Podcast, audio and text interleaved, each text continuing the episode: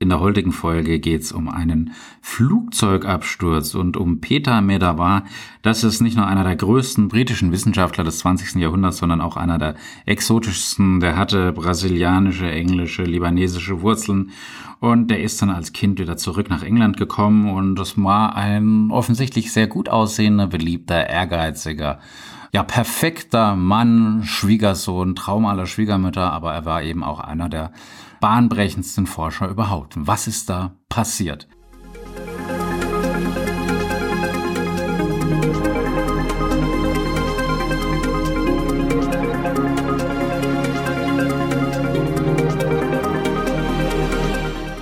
Herzlich willkommen bei Revolution Pharmacy. Mein Name ist Reuter, Jan Reuter. Wenn du mir ein Abo schenkst, darfst du natürlich auch Jan zu mir sagen. Ja, dieser Medawar war eigentlich ein ausgebildeter Zoologe, aber er hat dann während dem Zweiten Weltkrieg wirklich Ruhm erworben. Und er saß 1940 mit seiner Frau und seiner Tochter, die war damals noch ein Baby, im Garten in Oxford und hat den sonnigen Nachmittag genossen und da haben sie gehört, dass über den so ein Flugzeugmotor stottert. Das war damals ganz normal. Und als sie nach oben geblickt haben, haben die gesehen, wie ein Bomber von der Royal Air Force vom Himmel gefallen ist.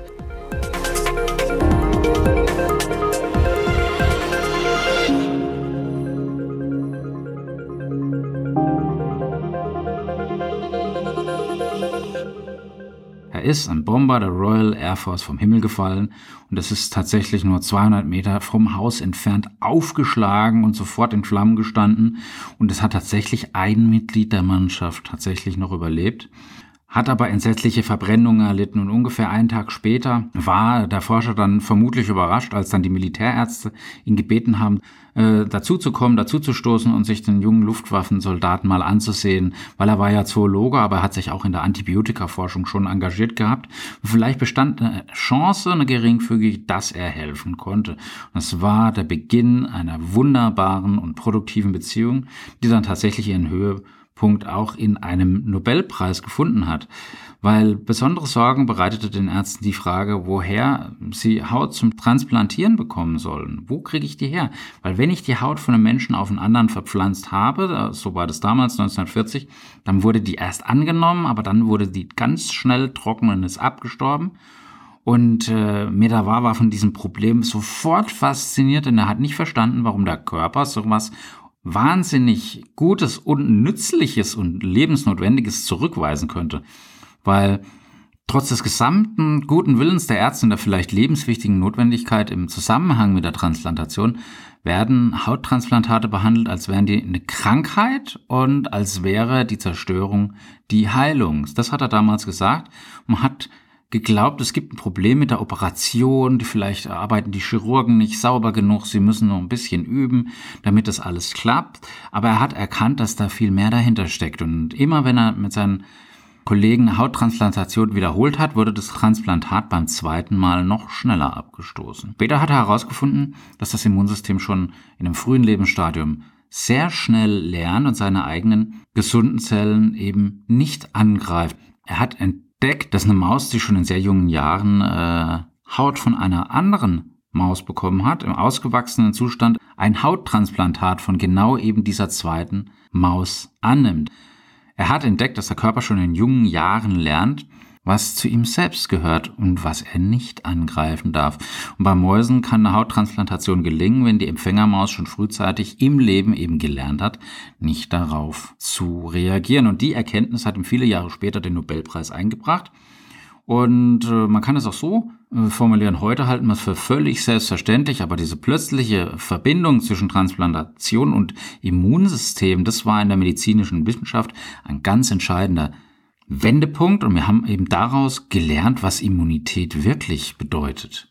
Deswegen kommen wir gleich zur nächsten Geschichte. Zwei Tage vor Weihnachten 54 saß ein gewisser Richard Herrick in Massachusetts wegen Nierenversagen im Sterben. Da war erst 23 Jahre jung und er hat sein Leben zurückgehalten, weil er zum ersten Empfänger einer transplantierten Niere geworden ist. Der hatte riesiges Glück, denn mit seinem eineigen Zwillingsbruder standen Spender zur Verfügung und bei dem hat das Gewebe genau gepasst. Ne?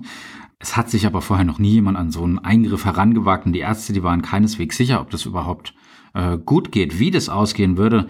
Und es bestand natürlich auch die Möglichkeit, dass beide Brüder sterben. Und der leitende Chirurg hat Jahre später erklärt, keiner von uns hätte einen gesunden Menschen gefragt, ob ein derart großes Risiko ausschließlich zum Nutzen eines anderen eingehen würde. Aber glücklicherweise waren die Folgen besser, als man in den kühnsten Träumen zu hoffen gewagt hatte. Und äh, das war ja fast schon was Märchenhaftes. Und dieser Richard hat die OP nicht nur überlebt und äh, seine Gesundheit wieder bekommen, sondern er hat noch geheiratet, und zwar seine Krankenschwester, was ich sehr romantisch finde, und hatte mit der zwei Kinder. Und er ist noch acht Jahre lang am Leben geblieben, also hat tatsächlich sehen können, wie seine Kinder eingeschult worden sind. Und dann trat die ursprüngliche Krankheit, eine Glomerulonephritis, wieder auf. Und dieses Mal war sie dann tödlich. Aber sein Bruder, der hat mit seiner verbliebenen Niere noch 56 Jahre gelebt. Das ist natürlich krass. Und der Chirurg, der hat dann 1990, also fast 40 Jahre später, den Nobelpreis, da war er auch schon etwas älter, ähm, für Medizin bekommen, war allerdings zu Ehren seiner späteren Forschungsarbeiten zur Immununterdrückung, aber ohne diese erste OP wäre es nie so weit gekommen in der Forschung. Wer weiß, wie es da ausgegangen wäre. Weil wegen der Probleme mit der Abstoßung schlagen die meisten weiteren Versuche eigentlich zur Organtransplantation immer noch fehlt, zumindest damals. Und im Laufe der folgenden zehn Jahre haben sich dann über 200 Menschen einer Nierentransplantation unterzogen. Aber die meisten blieben, wenn überhaupt, nicht weniger äh, oder nicht länger als einige Wochen am Leben. Nur sechs haben das allererste Jahr überlebt. Das ist natürlich eine bescheidene Quote. Und da war es eben auch äh, meistens, dass der Spender ein Zwilling war. Und zur Routine wurden dann Transplantationen erst, als man die eben das Wundermedikament Cyclosporin aus einer Bodenprobe entwickelt hatte. Und ähm, die hatte jemand auf seinem Norwegen-Urlaub gesammelt. Cyclosporin ist ein Immunsuppressivum. Und in den nachfolgenden Jahrzehnten hat dann die Transplantationschirurgie Fortschritte gemacht und die waren wirklich atemberaubend. In den USA sind mehr als 95 Prozent der 30.000 Menschen, die jedes Jahr ein Spenderorgan erhalten, nach einem Jahr noch am Leben und 80 Prozent, 4 von 5 leben auch noch fünf Jahre später. Das Ganze hat natürlich auch einen Nachteil, dass die Nachfrage nach Spenderorganen viel, viel größer ist. Da brauchst du ja gar nicht Marcella schauen oder andere Drogenserien auf Netflix. Das ist kein Geheimnis, äh, dass es einen Mangel gibt an Organen. Und ja, in den USA standen Ende 2018 insgesamt 114.000 Menschen auf den Wartelisten für Transplantationen, also eine sechsstellige Zahl, eine sechsstellige Zahl, die dann wirklich warten und alle zehn Minuten kommt ein neuer Name dazu und täglich sterben 20 Menschen, bevor so ein Spenderorgan gefunden ist. Die haben nicht mehr so viel lange Zeit. Deswegen hier auch der Aufruf, lasst euch den Organspenderausweis unbedingt ausfüllen und tut den in euren Geldbeutel, weil wenn ihr nicht mehr da seid, dann braucht ihr eure Organe auch nicht mehr. Aber es gibt viele Millionen Menschen auf der ganzen Welt, die davon profitieren könnten und dann auch profitieren werden. Im größten Fall, weil es gibt ja mittlerweile nicht nur Cyclosporin, sondern auch noch weitere Medikamente. Und ja, dialysepflichtige Patienten, die leben im Durchschnitt noch acht Jahre mit einer Transplantation steigt dann die Überlebensdauer auf 23 Jahre und das ist natürlich ein Wort. Und rund ein Drittel aller transplantierten Nieren, die stammt von Lebensspendern das sind meist enge Angehörigen. Unser Bundespräsident Franz-Walter Steinmeier hat auch seiner Frau vor einigen Jahren, das war schon vor dem Wahlkampf als Bundeskanzler, als möchte äh, gern Bundeskanzler, ähm, seiner Frau seine Niere gespendet.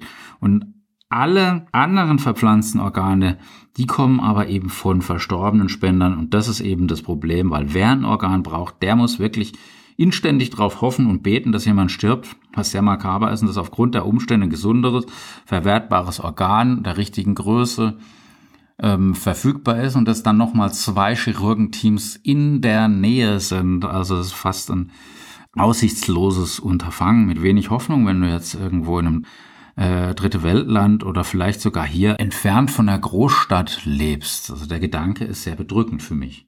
Man wartet auf so eine Nierentransplantation äh, so dreieinhalb bis vier Jahre. Vor 20 Jahren waren es nur zweieinhalb Jahre.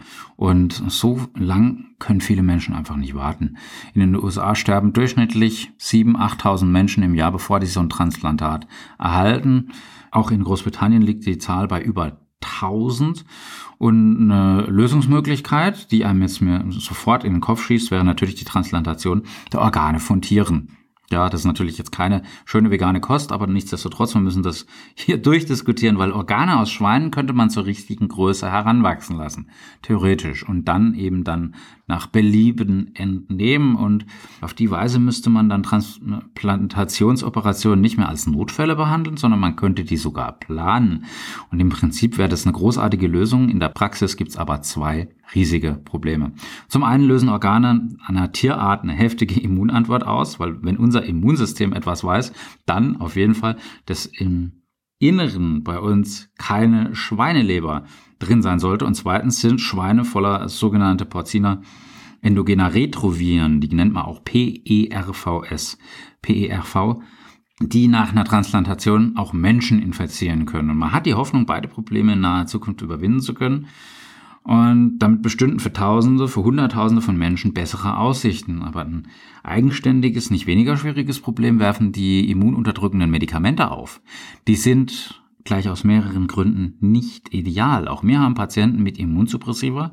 Zunächst wirken die nicht nur auf den verpflanzten Körperteil, sondern eben auf dein gesamtes Immunsystem. Das heißt, du bist anfällig für Krebserkrankungen, du bist anfällig für Infektionen und zwar mehr als vorher. Und zwar so, normalerweise würde dein Immunsystem das bekämpfen, in dem Fall dann eben nicht mehr. Und außerdem können diese Medikamente eben äh, weitere Nebenwirkungen haben und so wie eine Art Gift wirken.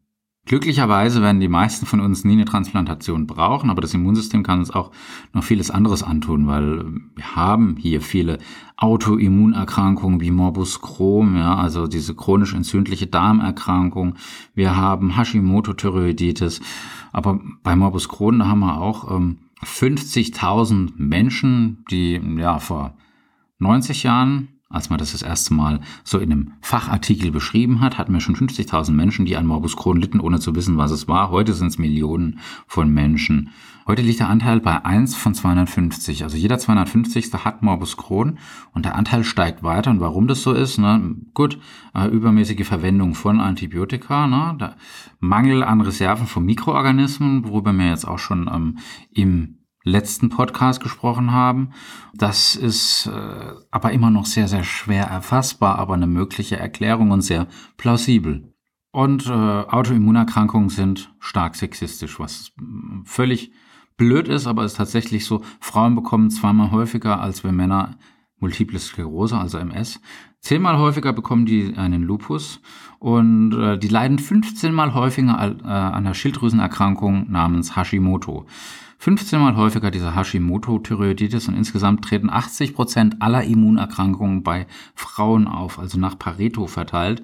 Und ja, als Ursache vermutet man eben hormonelle Gründe, aber wie die weiblichen Hormone jetzt im Einzelnen das Immunsystem durcheinander bringen, während männliche Hormone die Wirkung nicht haben, ist alles andere als klar. Und die größte in vielerlei Hinsicht, aber auch rätselhafteste und am wenigsten behandelbare Gruppe von Immunstörungen sind die Allergien. Und das ist einfach eine unangemessene Antwort vom Körper auf normalerweise harmlosen Eindringling, jetzt zum Beispiel auf eine Erdnuss oder auf eine Birkenpolle. In der Beschreibung ist Allergie das erste Mal vor etwas mehr als 100 Jahren im Journal of the American Medical Association aufgetaucht. Im heutigen Alltagsleben sind Allergien ein Fluch, ein Fluch. Wie viel Cetirizin und Loratadin und wie viel Cortison und Dimethiden, Phenestil und, und, und, und, und äh, werden nachgefragt, werden verordnet, werden verkauft. 50 Prozent, also jeder Zweite behauptet, dass sie zumindest gegen einen Faktor allergisch sind und äh, bei den allermeisten ist es so, dass es eben viele Sachen sind, die wir nicht vertragen. Bei mir sind es Gräser, bei mir sind es Birken, bei mir ist es Beifuß. Dann vertrage ich Pfirsich nicht und, und, und, und, und. Ähm, ja, und der Anteil der Allergiker, der schwankt weltweit zwischen 10 und 40 Prozent. Und das ist natürlich auch eng an die Wirtschaftsleistung gekoppelt. Je reicher ein Land, desto allergischer die Bürger. Je reicher ein Land, desto allergischer werden die Bürger.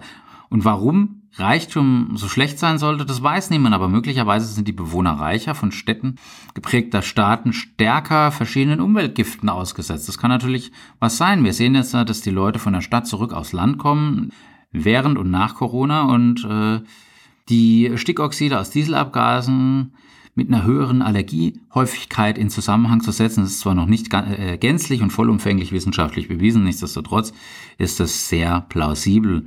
Dann natürlich der zunehmende Einsatz von Antibiotika eben in den Industriestaaten. Die haben einen direkten und auch einen indirekten Einfluss auf unsere Immunantworten. Und andere Faktoren können auch ein Bewegungsmangel sein. Ja, auch ein Bewegungsmangel kann die Allergie fordern und zunehmende Fettleibigkeit eben auch. Und soweit man weiß, haben die Allergien keine besonderen genetischen Ursachen. Die Gene können allerdings bewirken, dass jemand für bestimmte Allergien anfälliger wird. Und wenn beide Eltern einer bestimmten Allergie leiden, besteht eine Wahrscheinlichkeit von 40 Prozent, dass auch deine Kiddies die bekommen. Und die Wahrscheinlichkeit ist größer, aber sicher ist sie noch lange nicht. Und ähm, meistens ist es so, dass die Allergien nur Unannehmlichkeiten verursachen, also ein tränendes, juckendes Auge, aber manchmal können die auch lebensbedrohlich werden, weil in den Vereinigten Staaten sterben jedes Jahr knapp 1000 Menschen am anaphylaktischen Schock. Ja, das ist äh, der Fachausdruck für eine extreme allergische Reaktion. Das ist, wenn dann die Adrenalinspritze, über die ich ja auch schon öfter gesprochen habe, zu spät kommt oder überhaupt nicht kommt oder kein Cortison zur Verfügung steht oder der Patient einfach nicht weiß, dass das, dass ein allergischer Schock ist. Und das ist dann häufig dann mit einer Verengung der Atemwege verbunden. Die häufigsten Ursachen, na klar, Antibiotika, Lebensmittel, Insektenstiche und Latex. Latex äh, ist jetzt auch nicht so meins, aber das war jetzt anders gemeint. Aber genau in der Reihenfolge. Und manche Menschen sind außerordentlich empfindlich gegenüber bestimmten Materialien, wie zum Beispiel Latex. Ich habe von einem Kind gelesen, das tatsächlich auf einem Langstreckenflug ja, mit einer Erdnussallergie unterwegs war, was relativ banal ist, aber da war zwei Reihen weiter, zwei Reihen weiter hat einer halt Erdnüsse gegessen. Und das Kind kann gar nicht äh, wirklich diese Erdnuss gegessen haben, sondern hat irgendwie nur ein, zwei Krümel offensichtlich inhaliert und war dann zwei Tage im Krankenhaus. Vor knapp 20 Jahren haben so jedes 40. Kind, jedes 50. Kind eine Erdnussallergie gehabt. Heute hat sich der Anteil vervierfacht. Und das ist natürlich ein Brett. Soll ich jetzt dann mein Kind von den Erdnüssen fernhalten? Ich persönlich bin der Meinung, dass man sie langsam darin gewöhnen müsste oder sollte, könnte. Ähm, jetzt sind meine Kinder nicht allergisch gegen Erdnüsse und ich habe noch niemanden jetzt an einer Erdnuss ähm, zugrunde gehen sehen, aber nichtsdestotrotz, ja, ich vertrete tatsächlich die Meinung, dass man in ganz, ganz kleinen, geringen Umfang eben diesen Nüssen aussetzen sollte, um sie auf diese Weise abzuhärten. Ähm, es gibt dann natürlich auch äh, Ärzte und Apotheker sagen, das ist überhaupt keine gute Idee. Äh, man sollte nicht mit seinen Kindern experimentieren, was natürlich auch völlig klar ist, nicht experimentieren. Nein, aber ähm, wenn du so ein Gewöhnungsprogramm machst, dann nur unter ärztlicher Aufsicht. Ne? Das geht. Das geht ja auch ähm, im Rahmen einer Desensibilisierung, die dauert ja auch jahrelang. Aber warum steigen jetzt die Allergien überhaupt? Es gibt die sogenannte Hygienehypothese, die ist 1989 zum Fall der Mauer in einem kurzen Artikel erschienen in einem Journal und da hat man gesagt, ganz vereinfacht in den Industrieländern, da wachsen die Kinder in einer viel zu sauberen Umgebung auf, die fressen nicht genügend Dreck wie früher und deshalb entwickelt sich bei denen keine so eine gute Widerstandskraft gegen Infektionen wie bei denen, die einen engeren Kontakt mit Schmutz und Parasiten hatten. Allerdings wirft diese Hypothese auch das ein oder andere Problem auf. Erstens begann der starke Anstieg der Allergien erst in den 80er Jahren, Jahre äh, nachdem die Umgebung der Menschen immer sauberer wurde. Das heißt, die Hygiene alleine kann diese starke Zunahme überhaupt nicht erklären. Deshalb wurde die ursprüngliche Hygienehypothese heute noch weitestgehend von einer weiteren gefassten Version verdrängt, die unter dem Namen Alte Freunde-Hypothese bekannt wurde. Die postuliert nämlich, dass unsere Anfälligkeit die Ursache nicht nur in Kontakten während der Kindheit hat, sondern insgesamt eine Folge von Veränderungen Veränderung der Lebensweise ist, die bis in die Jungsteinzeit zurückreichen. Wie dem auch sei, eigentlich wissen wir nicht, warum es Allergien überhaupt gibt. Verdammte Hacke und am Verzehr einer Erdnuss zu sterben, das ist kein Ereignis, das das naheliegenden evolutionären Nutzen beinhaltet. Warum also diese Empfindlichkeit bei manchen Menschen erhalten geblieben ist, bleibt mir wie so vieles andere auch ein Rätsel. Und die Verwicklungen und die Irrungen und Wirrungen des Immunsystems, ja, zu entzerren, das ist viel mehr als nur eine intellektuelle Übung, weil wenn man Wege finden kann, um die körpereigene Immunabwehr zur Krankheitsbekämpfung zu nutzen, heute spricht man von Immuntherapie, dann besteht die Aussicht auf eine Veränderung ganzer Fachgebiete der Medizin. Insbesondere zwei Ansätze haben in jüngster Zeit ein beträchtliches Maß an Aufmerksamkeit auf sich gezogen. Das eine ist äh, die Immuncheckpoint-Therapie, die geht im Wesentlichen von der Idee aus, dass das Immunsystem dazu programmiert ist, ein Problem zu lösen, beispielsweise eine Infektion, also einen Schnupfen zu beseitigen und sich dann zurückzusehen. Und in der Hinsicht ähnelt das Immunsystem ein wenig der Feuerwehr. Und ist das Feuer gelöscht, dann hat es keinen Sinn, weiterhin Wasser auf die Asche zu sprühen. Deswegen gibt es dann Signale, einpacken und zurück in die Feuerwehrwache in Waldürn, in die Dr. Heinrich Köhler Straße oder hier bei uns eben äh, zu den anderen immunkompetenten Zellen, bis dann die nächste Krise eintritt. Und Krebszellen haben es gelernt, diesen Mechanismus auszunutzen. Die senden eigene Stoppsignale aus und täuschen dann das Immunsystem so, dass es sich vorzeitig zurückzieht. Was für ein fieser Mechanismus. Und die Checkpoint-Therapie, die setzt sich einfach über solche Signale hinweg. Und bei manchen Krebsformen funktioniert die Methode zum Glück hervorragend. Einige Menschen mit fortgeschrittenem Melanom, die schon dem Tod nahe waren, die sind wieder vollständig gesund geworden, äh, aber auch aus nicht ganz geklärten Gründen klappt das eben nur manchmal. Außerdem können hier noch schwerwiegende Nebenwirkungen auftreten. Der zweite Behandlungsansatz ist hier der Antiregenrezeptor Chimära und das ist ein Verfahren, das ist ungefähr so kompliziert und fachspezifisch wie der Name ganz subtil vermuten lässt. Im Wesentlichen werden dabei aber die T-Zellen von einem Krebskranken genetisch verändert und dass das äh, schwierig ist, ist natürlich äh, klar. Und dann wieder in den Körper gebracht und zwar in einer abgewandelten Form, in der sie dann die Krebszellen angreifen und töten können. Und die Methode funktioniert bei bestimmten Formen der Leukämie wirklich gut, wirklich richtig gut. Allerdings werden äh, neben den Krebszellen auch gesunde weiße Blutzellen abgetötet, also deine Leukozyten, sodass der Patient auch wieder anfälliger für Infektionen wird. Das eigentliche Problem bei all den Therapieformen dürften wohl die Kosten sein, weil wenn so eine Therapie pro Patient so eine halbe Million kostet, dann sagt die AOK oder die Barmer oder wie auch immer sie alle heißen würden, wahrscheinlich jede Krankenkasse auf der Welt, soll jetzt nicht wertend sein, sagen, na ja, müssen wir das wirklich äh, übernehmen? Oder ist es dann so, dass dann eben ein, nur ein, die Milliardäre wie Richard Branson, Jeff Bezos und äh, Elon Musk sich äh, diese Therapie ähm, leisten können. Und das ist aber ein ganz, ganz anderes Thema. Da geht es um Ethik, was ist gut und was ist böse, wer ist kein und wer ist Abel. Und ich glaube, da werde ich demnächst auch mal eine Folge drüber machen. Wenn dir die Podcast-Folge gefallen hat, dann teile die mit deinen Freunden. Am anderen Ende war der Jan. Zieh die Mundwinkel nach oben. Love, Peace, Bye.